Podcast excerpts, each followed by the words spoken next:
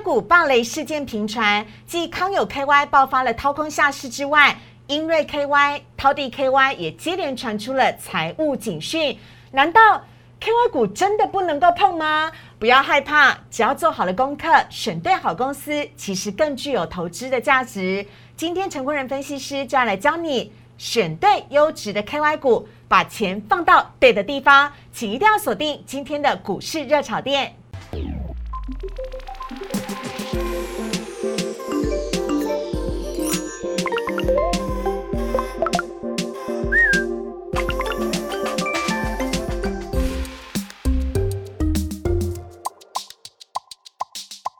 股市热炒店标股在里面，大家好，我是主持人施伟。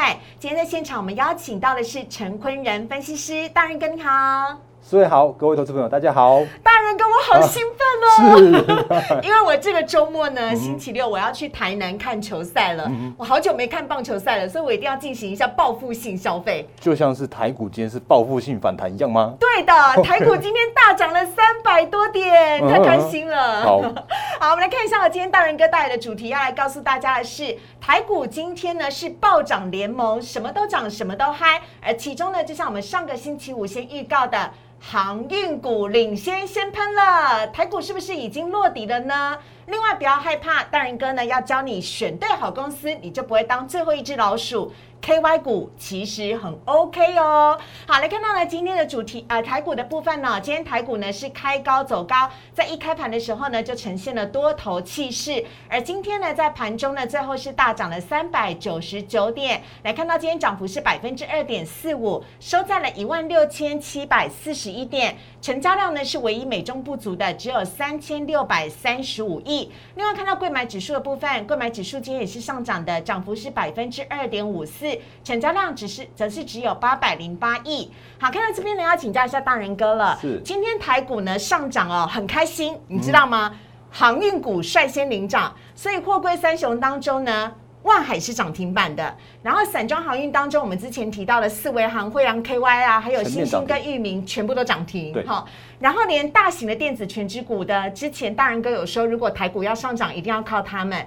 所以台积电、红海、联电。联发科也全部都是上涨的，是这样的状况之下呢，今天的成交量却只有三千多亿耶，大人哥，这个要怎么看待呢？接下来台股下一个天花板会是在哪里？好，所以好，各位投资朋友大家好，因为其实因为刚刚真的很嗨哦，那但是我觉得。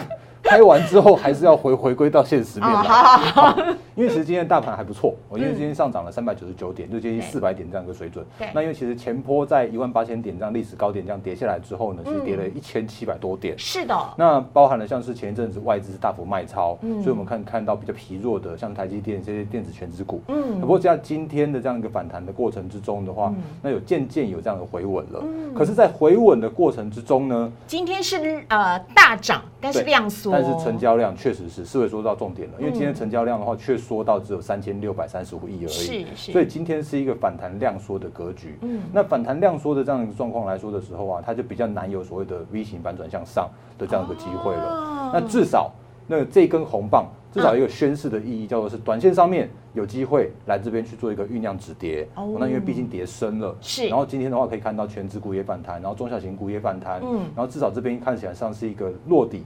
盘底的这样子一个过程，嗯，那可是呢，也就是我们现在如果看到这个盘底打底的过程之中的话，那如果往上看，嗯，那我我相信这个。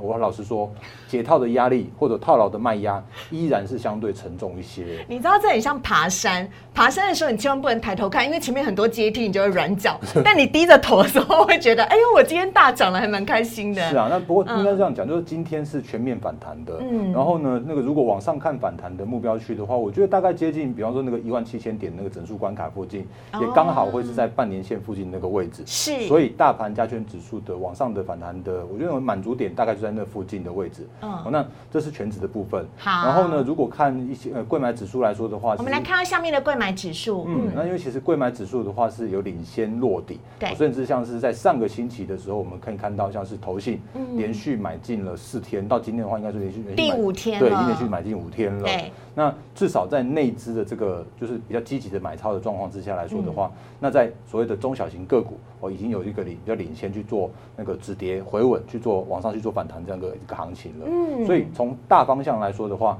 大盘原指数。恐怕这边还是需要需要一些做做客服，嗯然后呢，中小型个股的话，会有一些比较有机会的地方。好，所以要请大人哥来大胆帮我们预言一下，哪一些中小型个股可能比较有机会？尤其是你看到贵买指数哦，今天表现其实是比大盘强的。对，它今天的涨幅呢，已经吃掉了前四天的跌幅喽。是的，那其实还蛮 OK 的耶。那大人哥你怎么看？接下来除了航运股之外，还有哪一些股票是有机会的？好，因为其实我们可以看到的状况，就是第四季依然有所谓的旺季。嗯，那。只是在第四季来说的话，是一个缺料的旺季。嗯，所以第四季如果可以看得到订单能见度。甚至到明年的话，那会是一个比较重要的族群。嗯，那通常我们这个时间点看到，像是一些车用啦、半导体啦，都会是这个时间点有机会的这个这个相关的族群。哦，那呃，比方说像是有一些像是投信买超的，我们等下可以看一下状况。好，那那个相关的个股的话，我们等下再做说明。好，我们现在看今天呢三大法人的部分，今天三大法人呢合计是买超了一百八十四亿，其中呢外资哦在连续卖了几天之后，今天是买超了一百四十二亿。而就像大人哥讲的，投信呢已经是连续第五天。那买超十七亿了，来看到外资跟呃投信的买卖超些什么？外资呢今天买超了联电、长荣。阳明跟没有在排行榜当中的万海哦，非常值得留意的是呢，外资今天不仅买了大型的电子全值股，同时他也买了长荣、阳明跟万海，明天是否会继续呢？可以有待观察。另外，外资卖超的部分呢，今天卖超了友达跟群创，这是面板股的部分，还有大同、兆丰金跟金相店。投信的买卖超部分则是老面孔了，包含了投信的最爱，我都说他是投信不离不弃的对象哦，新唐、智源，还有今天大涨的锦硕、易光。跟强茂。另外，投信卖超的部分呢，跟有呃跟外资一样，今天呢也是卖超了友达跟群创。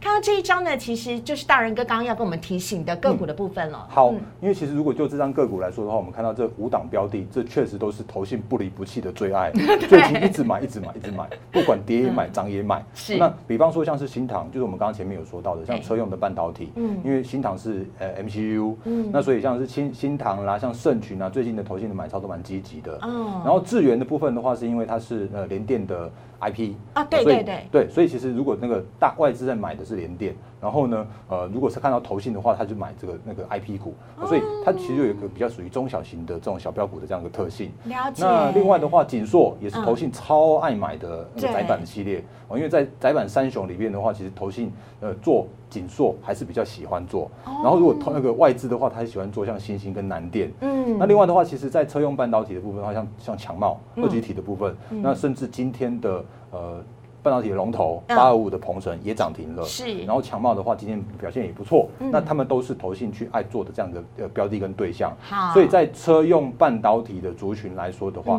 会是这一季。投信，因为这时间点我们到到八月中下旬了，嗯，然后接下来的话要到九月，那九月份的话其实就是到季底了，所以呢，来到了第二季季底做账的时候了。是啊，所以在季底做账这个旺季来临的时候啊，我相信在车用半导体的 IC，像是二极体啦、Mosfet 啦，甚至像是第三代半导体，像今天我们看到涨停板的，像汉磊也好，或者像是合金也好，都有投信琢磨的标的的这样子一个过程。哦，所以在这样状况来说的话，我觉得那个在所谓的第就这次的九月份的集体作战行情的话，大家可以多留意一下所谓的车用半导体的族群。好，当然跟我找简单问一句就好，不离不弃是我最爱。如果投信都已经从六月买到了。八月底了，九月的时候，这些个股有可能依旧会是投信的最爱，继续琢磨吗？我相信是会的。我相信，因为他们的他们的买超的这样子一个幅度，或者买买超的这样的力道是会延续的。嗯，所以大家可以再继续留意说啊，如果投信继续买的话，嗯，那这些相关的个股的话，应该都还在九月份的，我相信会有不错的表现。尤其是这些个股，我觉得很重要的是，因为在这个时间点会看到这些个股哦的位阶，嗯，都比大盘来的更强势。因为这个时候的大盘。还还叠在那个季线之下，是，然后半年线之下，是。可是我们可以看到这些相关的个股的话，却都已经在季线去做止跌，甚至先领先去做上攻，回到月线之上了。嗯。所以这些族群的话，会是一个很重要，就是未接强于大盘，然后甚至是他们订单能见度够高，嗯，然后而且都会是投信。这个时间点做做积极去做操作，积极去做做账的标的。好的，金榜题名的这些个股，请大家赶快记下来。我们接下来看到大人哥今天带来主题，要告诉你，别怕当最后一只老鼠，因为大人哥教你选对好公司，KY 股其实也很 OK 哦。我们先稍微休息一下，请上网搜寻股市热炒店。按赞、订阅、分享，开启小铃铛。哪些股票会涨？哪些股票会跌？独家标股在哪里？股市热炒店告诉你。来看到大人哥今天带来的主题，要来告诉大家的是，之前 KY 股呢频频传出暴雷事件，但是别担心，只要有大人哥在呢，选对好公司，你就不会当最后一只老鼠了。这些 KY 股其实很 OK，来请大人哥跟大家介绍一下。好，因为前一阵子突然有很多人在问说。啊，怎么半年报公布了，然后结果一堆的 KY 公司都没有公布半年报，因为八月十四号本来要公布的，该不是他们有鬼吧？似乎哈，前一阵子还蛮多那种那种就是那个爆地雷的，然后那种各个股的话，其实对蛮多的投资朋友都在担心这件事情。嗯，所以我们现在看一下那个今天要准备的一些投影片哦，因为比方说像那个，我先讲一下那个 KY 的第二季的季报，也就是半年报的部分，已经可以被就是主管机关要求延后到八月底了。哦，那为什么我们等下会做说明？好，那因为确实前一阵真的蛮多的 KY 爆雷的。嗯，那比方说像是那个大家印象深刻的康友变街友的这件事情。那因为呃大家可以看到这张 K 线哦，在二零一八年的，就是在在最最左侧那部分的话，对，其实二零一八年的十月哦，康友本来是有曾经一度登上生技股王，很厉害耶，很厉害啊，因为他甚至还还打败了那个呃就是金华呃金华光学，就是那个做眼镜那家公司。然后呢，他登上股王之后，结果突然他们的董事长大幅升上持股，有鬼，没错，哎，对，所以讲到重点了，真的，真的，因为他是董事长，哎，是啊，那当当也怎么可以这样？当也不是要当最后一个离开的人吗？果然，他就在那个申报持股转让的时候，就出现了连续十四个，让啪啪啪啪啪啪跌停跌停下来，也就是这旁边画面看到那个大幅的下跌的部分，没错，没错，没错。那那一次的下跌的话，因为董事长他说啊，他那个有一些财务运用啊，他如果知道真的知道所谓的股价会这样跌的话，他也不会这样子去做转让了。谁相信？场面化。好，然后呢，他就在呃二零一八年去做落底之后，似乎看起来像盘底打底的过程。然后结果没想到，呃，事隔了两年多到接近三年的时候，又在二零二零年的时候正式爆发了所谓的掏空案。嗯，那有七亿的现金就不见了。嗯，然后呢，那个时间点，他甚至连连董事长也不见了，然后高阶主管也不见了。嗯，然后呢，哎，这个就是那个呃，他的财报也正式所谓的难产。然后在主管机关要求他四月一号的时候啊，就正式去做下市。是，所以其实我觉得蛮还蛮多人对所谓的 KY 公司，他们会有一些比较担心，说啊，那不透明啊，那公司又不在台湾，所以这就会比较属于在在 KY 的这个呃公司来说会怕怕的，会不敢去做交易的这样一个过程。好，但是暴雷的不止康友，还有下一家公司。好，那我们先看一下，因为其实康友它前一度就在在那个暴雷之前呢，它有一些状况，就是说它的那个高阶主管都辞任了，甚至像会计师。也辞任了，哈，连会计师都走了。是啊，没错啊。那那个这这件事情的话，其实就是我们等一下要跟大家提醒到这些相关的部分。然后再看一下，刚刚是有说到下一下一张投影片是在这个掏地 KY，我有看错吗？那是 EPS 负二十点三一元呢。哎，没错，因为其实，在掏地它本来的财报是。是难产的，嗯，然后甚至被打回全额交割，然后好不容易好不容易他他把这个他的财报签出来了，嗯，签出来之后呢，哎，负二十点三亿元，不曝光会不会比较好一点？但不行啦，一定要透明化。他他签出来之后是那个还是有涨停的，但是你可以看到那个它几乎是从一百零七块，然后去掉那个一百块，然后跌到那个七块的这样子一个。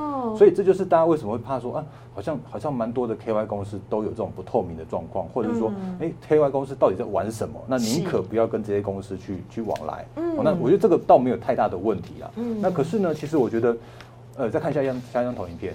那，所谓的 KY 公司是什么呢？因为其实 KY 它就是开曼群岛这个缩写。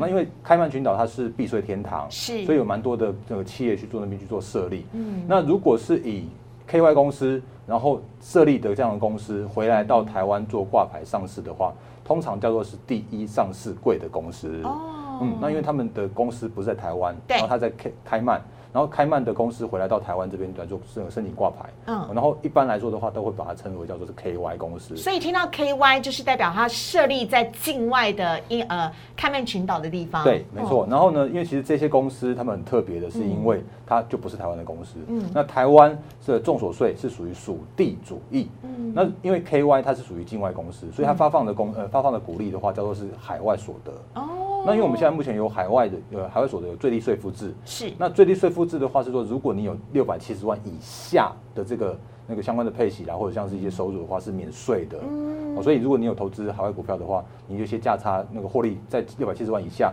都不用税。嗯。然后如果你有买进 KY 股票，那 KY 股票配息给你在六百七十万以下的话，也都免税。哦。这很棒啊！那 KY 股可以节税耶。是没错，那所以那个一般的我们一般的股利的话，会有所谓的股利所得税啊，或者像是二代健保的补充保费。嗯，所以这个就是 KY 的一个好处的地方。嗯，所以其实 KY 它没有那么样的，就是没有那么样的恐怖啦。对。那如果你选到好股票的话，其实还是有不错的这样子一个呃，就是节税的空间。好。哦，然后呢，不过 KY 它还是有它的一些相关的风险。嗯。那目前的话有这个一百一十二档左右，一百一百多档的这样的 KY 股上市贵。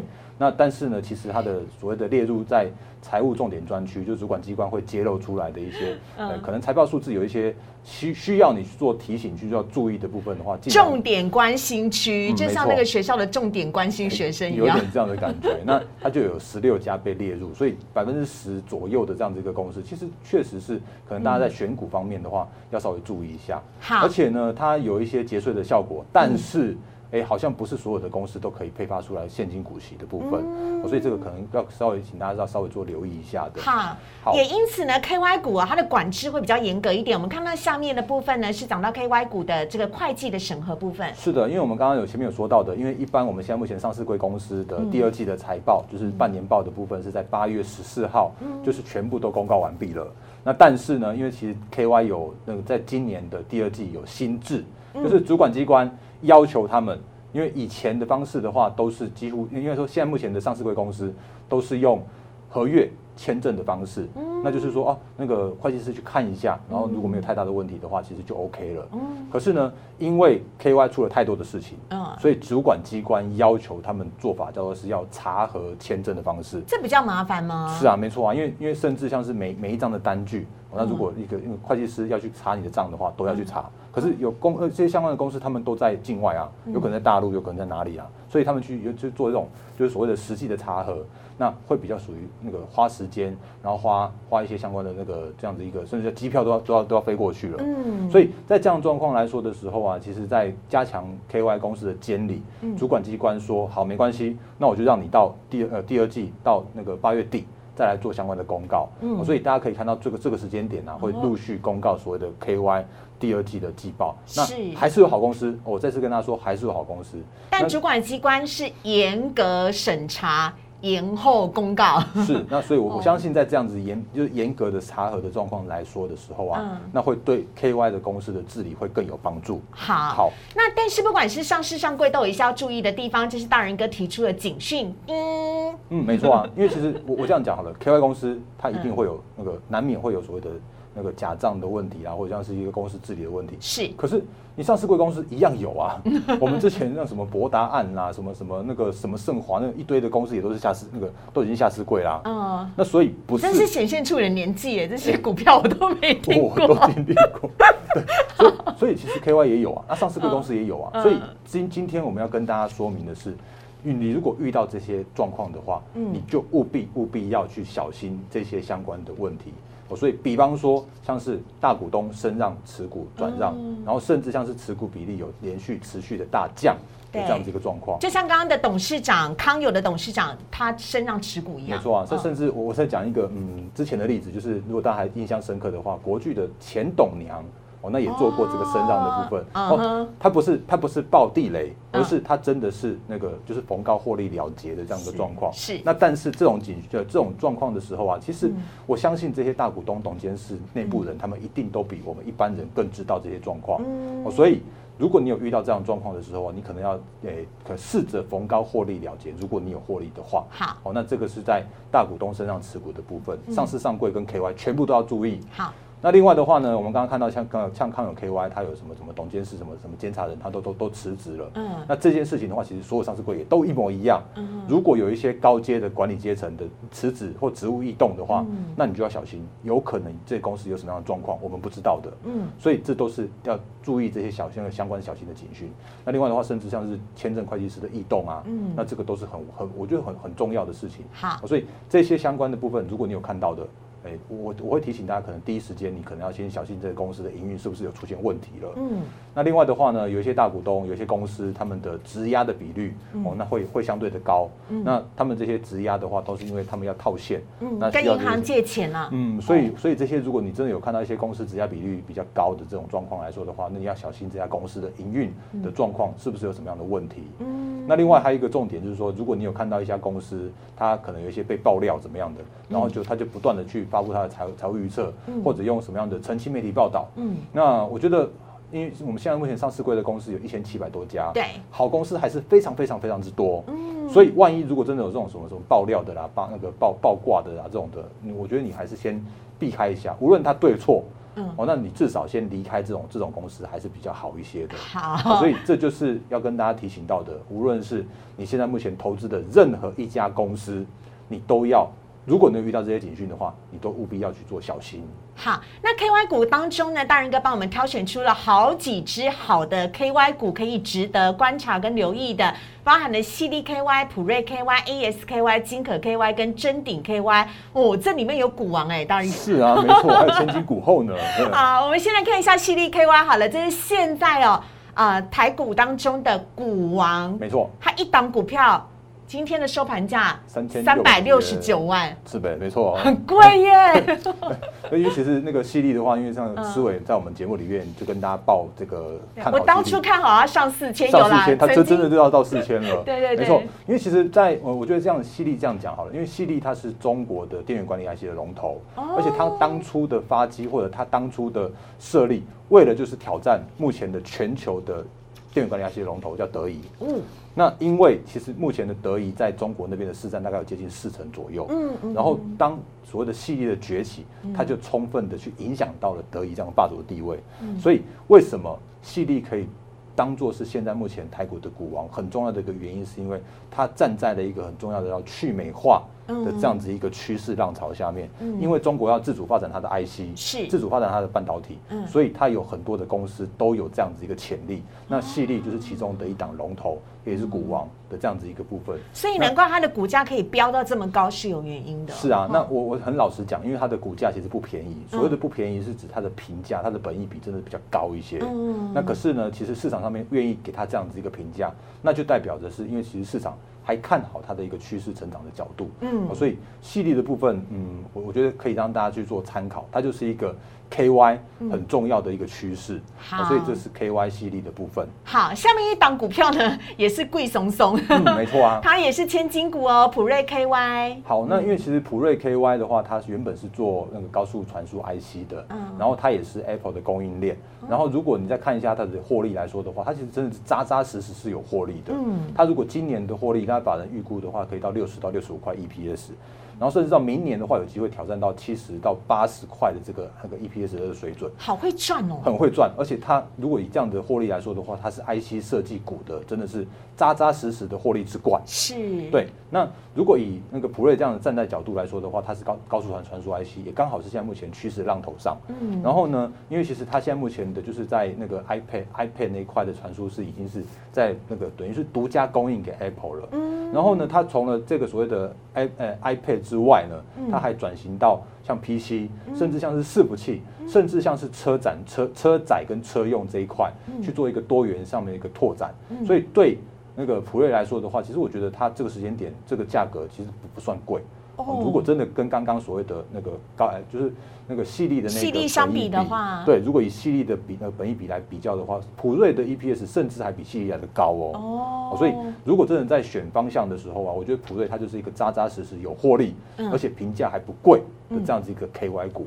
好，下一档呢，我们要来看到的是呢，大人哥一直说它很有可能是未来的千金股，它就是 A E S K Y 了。好，因为其实 A E S K Y 我们之前在挂牌的时候三百多块的时候就跟大家提醒过，嗯，然后呢，因为上我们上次也拍了一个专题，就是那个千金股的部分，我也选了 A E S。对对对。那今天又回到 K Y 的时候，哎。当然还是要把它选出来，嗯，因为其实如果 因为它现在就是最夯的那个电动车电池模组的主题啊，没错，因为它它原本之前是只有做那个就是只有做电的电动自行车和资料中心的备源电池的那个模组而已。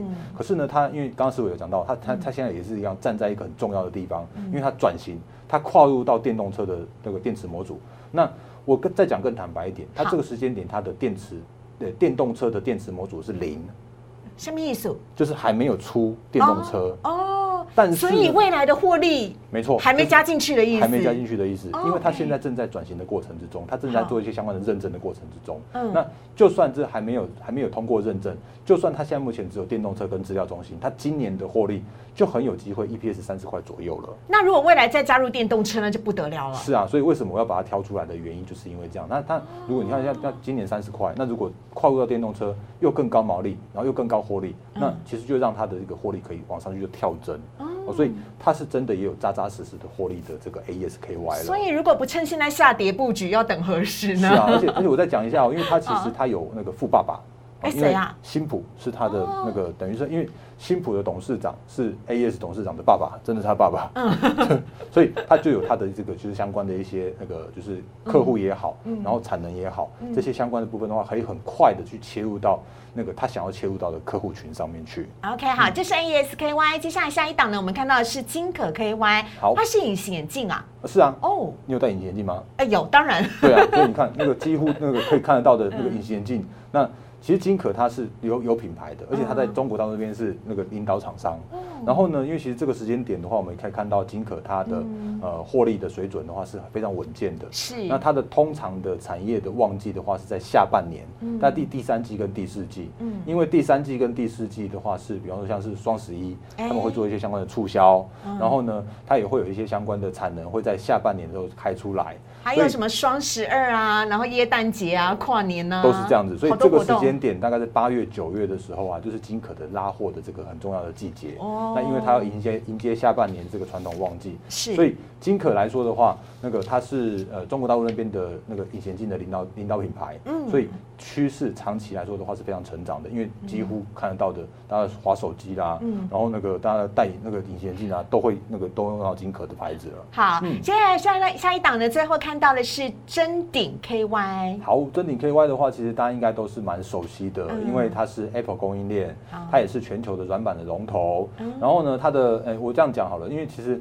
那个如果真的切到 Apple 的供应链的话，应该是一则以喜，那一则以忧。为什么？哎、因为一则以喜的话，就是至少说，哦，那个 Apple 的就是供应链的话，它的营收跟获利都可以很稳健。对哦，所以这个是喜的部分。对，那可是所谓的忧的部分来说的话，因为 Apple 就是比较麻烦一点，是因为它现在这个时间点，它会开始砍它的供应商的毛利了。哦，所以呢，你会你会看到一档那个切入到 Apple 供应链这个个股，它会是一档非常稳健的获利的。嗯可是呢，你要让它一个爆发性的获利又很难。嗯然后可是如果它愿意给你一个很稳定的配息的话，那你就等于说，哎，你可以买到一档就是恒长性配息定存的概念股、高值率的股票。嗯这个时间点的真顶 KY 就是这样子。OK，、嗯所以，如果你要追求的叫做是一个可以有稳健配息的公司，然后你又有想要就是刚刚最低最复制，然后又想要说做相关的节税的话，我相信真顶会是一个不错的选择。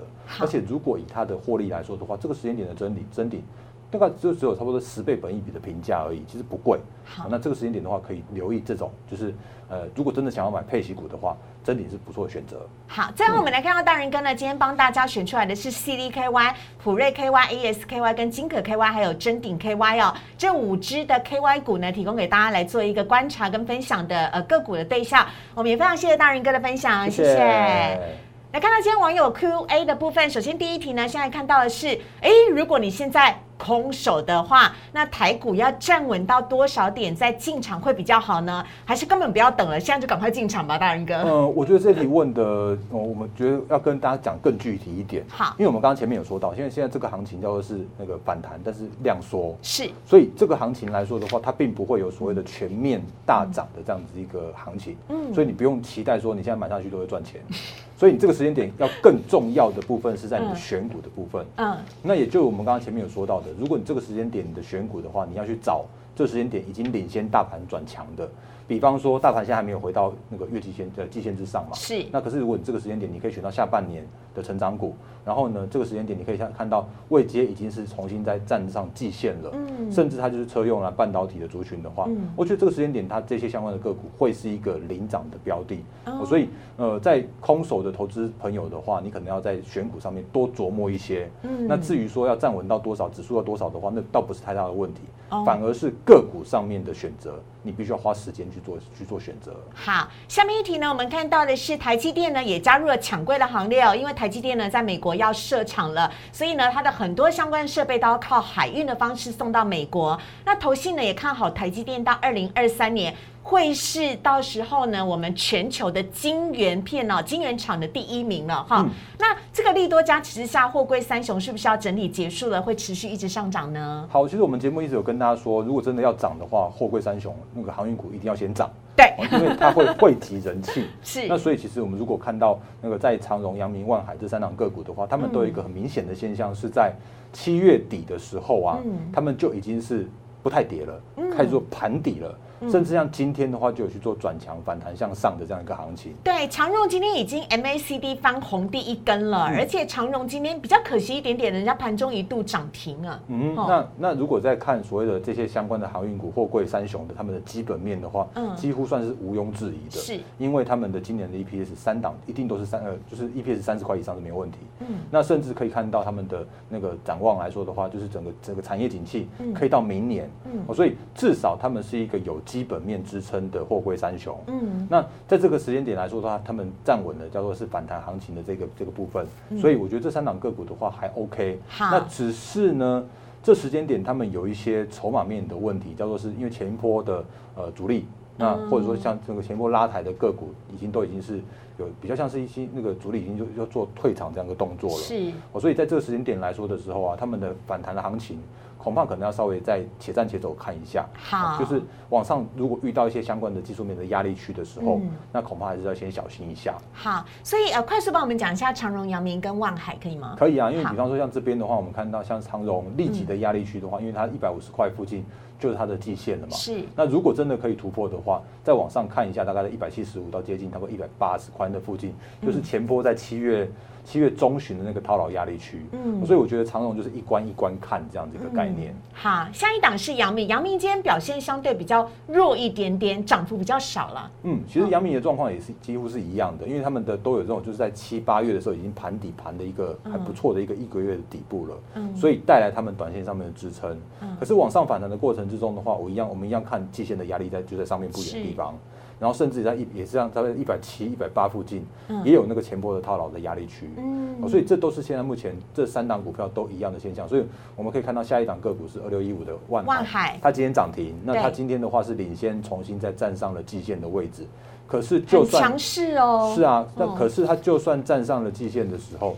它在往上看一点的地方，在接近差不多也是两百八到三百块附近，也有很沉重的套牢的压力区。是，所以这三档个股的状况都是一样，就是说这时间点都在挑战季线了。嗯，可是，在往上的过程之中的话，都要面临到七月的那个时间点的套牢压力区。好，另外来看到最后一题 Q&A，旺系哦，最近很强势，还能够再追吗？我们看一下它的 K 线图。好，因为其实我们旺系的话，特别帮大家把这个投信的部分把它列出来，因为我们可以看到最近的投信对旺系的这个买进的。部分真的是蛮积极的，很厚爱。嗯，是啊。然后，因为其实旺季它是探针卡，那它是等于是那个做风，呃，都对，等于做测试。那如果以这个时间点的话，看到封测的趋势是成长的，对对。然后这个时间点看到的是那个投信也在做买超的。可是这时间点比较麻烦的一件事情是，它它遇到那个一百七十三块，或者前两天。涨到了一百七十块附近的时候，就有比较大的这个所谓的那个就是往上涨涨不上去的这个压力区，或者是说那个那个放大量这样的现象，那那个都会是它这个时间点必须要去克服的压力。所以如果要我说它的景呃对所谓的趋势好不好，我会跟你说很好。嗯，然后可是我就量价配合角度来说的时候啊，你可能要留意一下这个前坡的套牢的这个压力，那你要留意一下说，哎，投信。会不会要不要用用积极的方式去把它买超过？所以这是要做旺系的操作的一个注意事项。好，以上呢是大人哥回复大家网友 Q&A 的部分。如果你喜欢大人哥今天带来的内容的话呢，在荧幕上面有大人哥的 Line 跟 Telegram，非常欢迎大家可以加入哦。任何有有关于车用电子股啊、电动车方面的相关问题，还有半导体呢，都可以来询问大人哥啊。非常欢迎您可以加入他的 Line 跟 Telegram，跟他来做更多的投资上面的资讯交流。另外，你喜欢股市的炒店的话呢，也请大家帮我们订阅、按赞、分享以及开启小铃铛哦。每个礼拜一到礼拜五的晚上九点半，我们在呃股市热炒店的频道上面首播，非常欢迎大家呢可以来加入我们，记得订阅哦。我们也非常谢谢大人哥，谢谢大家，谢谢，拜拜。